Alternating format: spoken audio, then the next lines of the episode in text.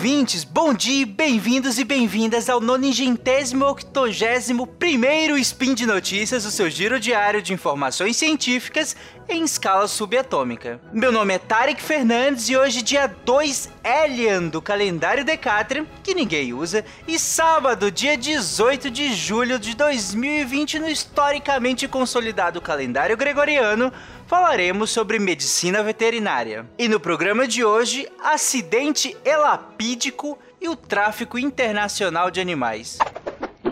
Speed Notícias.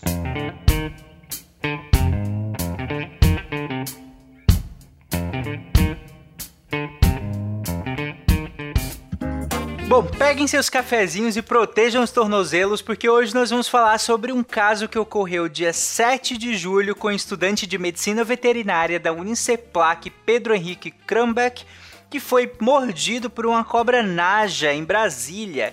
Ele estava numa chácara e aí avisou os pais do acidente e teria dado entrada no hospital às 13 horas daquele dia. Pouco mais de uma hora, uma hora e meia depois, ele entrou em coma e somente no final da noite ele recebeu o soro antiofídico que chegou enviado do Instituto Butantan em São Paulo. Ele recebeu o soro e continuou sendo tratado. A família chegou a importar mais doses do soro antiofídico dos Estados Unidos porque nós não temos esse tipo de soro no Brasil. Mas tá, por que, que nós não temos? Não é comum esse tipo de acidente no, no país? Não é comum a gente ter naja mordendo as pessoas no nosso país? Veremos.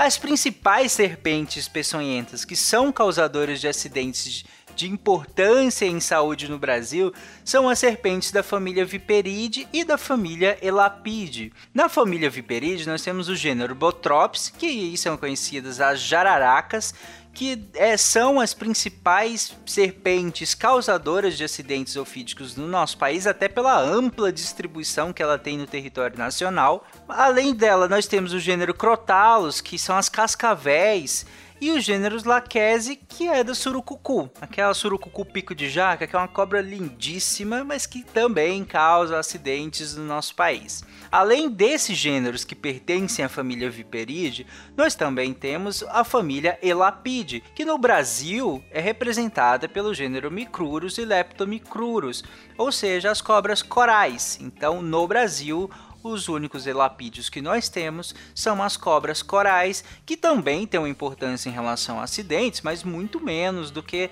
da família Viperide. Então, o acidente elapídico ele é causado por serpentes da família Elapide, ou seja, o gênero Micrurus e Leptomicrurus. Apesar dessas duas famílias terem uma importância muito grande em relação a acidentes e, e realmente acidentes graves, no Brasil, a letalidade de acidentes ofídicos gira em torno de 0,4%. E aí, dependendo do estado, da região, vai variar 0,6, 0,8, mas gira em torno desse número, que não é um número tão alto assim. No Brasil, nós temos uma boa resposta a acidentes ofídicos, inclusive com boa disponibilidade de soro no território nacional, de modo geral, claro, né? Mas qual seria o modo de ação de uma peçonha da família Elapide. A principal ação da, desse tipo de peçonha é neurotóxica. E aí, depende da espécie, claro, nós vamos ter um pouco de ação miotóxica, cardiotóxica, necrosante, mas essas ações, elas são muito menos importantes do que a própria ação neurotóxica. E aqui nós temos dois grandes grupos de neurotoxinas, ou seja, toxinas que atingem o sistema nervoso. Nós temos as toxinas pré-sinápticas e as toxinas pós-sinápticas. Lembrando que sinapse é justamente a comunicação entre um neurônio e outro. E aqui é óbvio que eu vou precisar de uma comunicação entre os neurônios para que eu tenha, por exemplo, a movimentação de um grupo muscular. Eu preciso que a transmissão do impulso nervoso se dê do meu sistema nervoso central até o grupo muscular por meio dos neurônios, ok?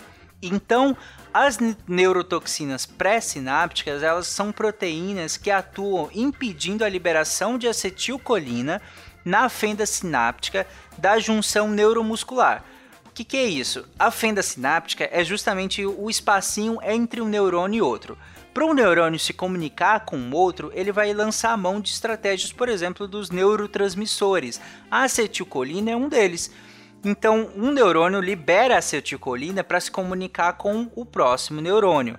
Se essa neurotoxina, essa proteína, ela está impedindo a liberação dessa acetilcolina, eu não tenho uma comunicação de um neurônio com outro neurônio. Eu vou interromper essa comunicação e eu não vou ter, por exemplo, a estimulação das fibras musculares, como eu tinha dado exemplo anteriormente. O outro grupo de neurotoxinas são neurotoxinas pós-sinápticas. São proteínas que se fixam competitivamente aos receptores colinérgicos da junção neuromuscular. Ou seja, elas vão se ligar justamente no sítio de ligação da acetilcolina. Então, competitivamente, elas vão bloquear a acetilcolina. E, de novo, a acetilcolina não vai conseguir fazer a sua ação de comunicar um neurônio com o outro e, assim, ir lá estimular as fibras nervosas para fazer, o, por exemplo, o movimento. Então, das duas vias, seja bloqueando a liberação da acetilcolina, seja impedindo ela de se ligar, eu vou ter um bloqueio do potencial de ação, da transmissão do impulso nervoso. Por conta desse bloqueio, eu posso ter uma paralisia muscular, que pode culminar justamente numa falência respiratória se eu paralisar músculos que são responsáveis pela respiração, mas eu já vou explicar melhor essa parte. No local da picada de, dessa, dessas serpentes, o mais comum é que se sinta parestesia e dor. Você sente uma sensação de formigamento e de dor no local onde você foi picado. Mas também você pode ter alguns sinais mais sistêmicos, por exemplo, você pode ter vômito, você pode ter ah, um que é clássico, o comprometimento neurológico, que é a face miastênica, com pitose palpebral. O que, que é isso? Sabe quando as pessoas estão bêbadas? É aquela cara de que você bate o olho e fala, essa pessoa tá bêbada. É a face miastênica e a pitose palpebral é justamente aquela pálpebra caída, pesada. Além disso, você pode ter uma visão turva ou visão dupla, ou mesmo nem conseguir movimentar o globo ocular. Além disso, você vai ter dificuldade de deglutição e mastigação, e por você não conseguir movimentar esses músculos que são responsáveis por você engolir e mastigar, você vai ter um acúmulo de saliva, por exemplo, na cavidade. E aí você tem cialorreia, o aumento da produção e o acúmulo dessa saliva. Bom, essa paralisia muscular ela vai aumentando. Ter os músculos da face, da mastigação, vai descendo para os músculos do pescoço e assim vai evoluindo para uma paralisação que pode culminar numa insuficiência respiratória, porque aí pode causar paralisia da musculatura torácica intercostal e diafragmática, que seria responsável pela sua ventilação, pela sua respiração. Mas então qual seria o tratamento? Bom, se eu não estou conseguindo que a acetilcolina funcione, que ela saia de um neurônio e vá para o próximo, eu posso lançar mão de estratégias que vão manter essa acetilcolina mais tempo nessa fenda sináptica para que ela haja, para que ela aumente a sua função ali. E aí eu lanço mão dos anticolinesterásicos. O que é um anticolinesterásico? Ele vai impedir a degradação da acetilcolina, porque naturalmente, depois que ela age de um neurônio para o outro, ela é degradada.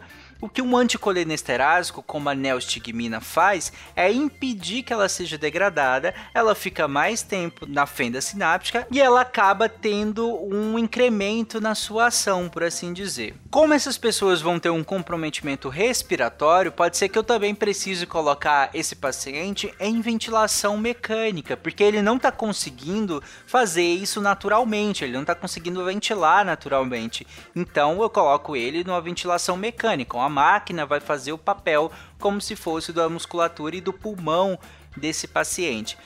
Mas esses tratamentos, eles são tratamentos coadjuvantes. Eles estão ali para auxiliar o que é o tratamento principal e único nesse no caso de um acidente ofídico, que é o próprio soro antiofídico porque somente o soro antiofídico vai conseguir neutralizar as toxinas da peçonha. Ele vai diretamente neutralizar os anticorpos que estão ali presentes, vão neutralizar diretamente as toxinas que estão presentes nessa peçonha.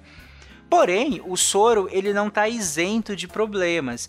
Pode ser que depois da infusão do soro ocorra uma resposta imunológica ao soro e aí você pode ter problemas. Pode iniciar desde uma sensação de coceira pelo corpo, manchas avermelhadas, até náusea e vômito, podendo também ter uma resposta mais grave e evoluir para um choque anafilático. ou o edema de glote, que aí você já deve ter ouvido falar edema de glote no caso de reações alérgicas. Esses dois últimos são raros, mas podem ocorrer depois da administração do soro. E os sintomas iniciais geralmente é uma formigação na face, palidez, falta de ar, e você tem uma queda abrupta da pressão e aí você entra em choque. A aplicação do soro nesses casos ela tem que ser interrompida e o paciente vai ser submetido ao tratamento relacionado a isso imediatamente. Aqui no Brasil, os soros antiofídicos para acidentes elapídicos, eles são derivados do plasma de cavalos sadios que são hiperimunizados por veneno de corais. Então você usa a peçonha das corais para sensibilizar esses cavalos, esses equinos, e aí você faz a coleta do plasma e usa como um soro antiofídico, porque ali você já vai ter os anticorpos pré-prontos contra justamente as toxinas da peçonha dos elapídeos. Mas e a Naja, que é a estrela principal do nosso Spin de Notícias? Bom, sobre a Naja, sobre ataques de Naja, como eles acontecem, o que, que acontece com a pessoa quando ela é picada, quando ela é mordida por uma Naja, e sobre o tráfico internacional de animais, a questão da legislação, se você pode ou não ter um animal silvestre ou exótico em casa no Brasil, se você pode importar esses animais ou não, e por que esse estudante está sendo investigado depois que ele foi mordido por essa naja? Isso nós vamos conversar na segunda-feira de manhã, na segunda parte desse spin de notícias, para que ele não fique muito grande e sirva ao propósito do spin de notícias, que é ser um spin bem rápido, você ouve rapidinho ali no início do dia e já começa o dia bem informado. E é isso, gente. Nos vemos segunda-feira. Os links sobre o que eu já falei nesse spin de notícias estarão na postagem desse episódio. E nos vemos segunda de manhã. Um abraço, bom final de semana. Tchau!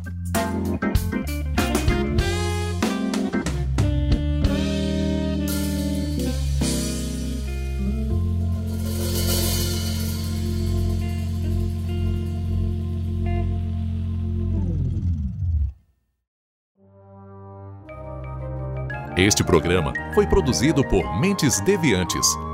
deviante.com.br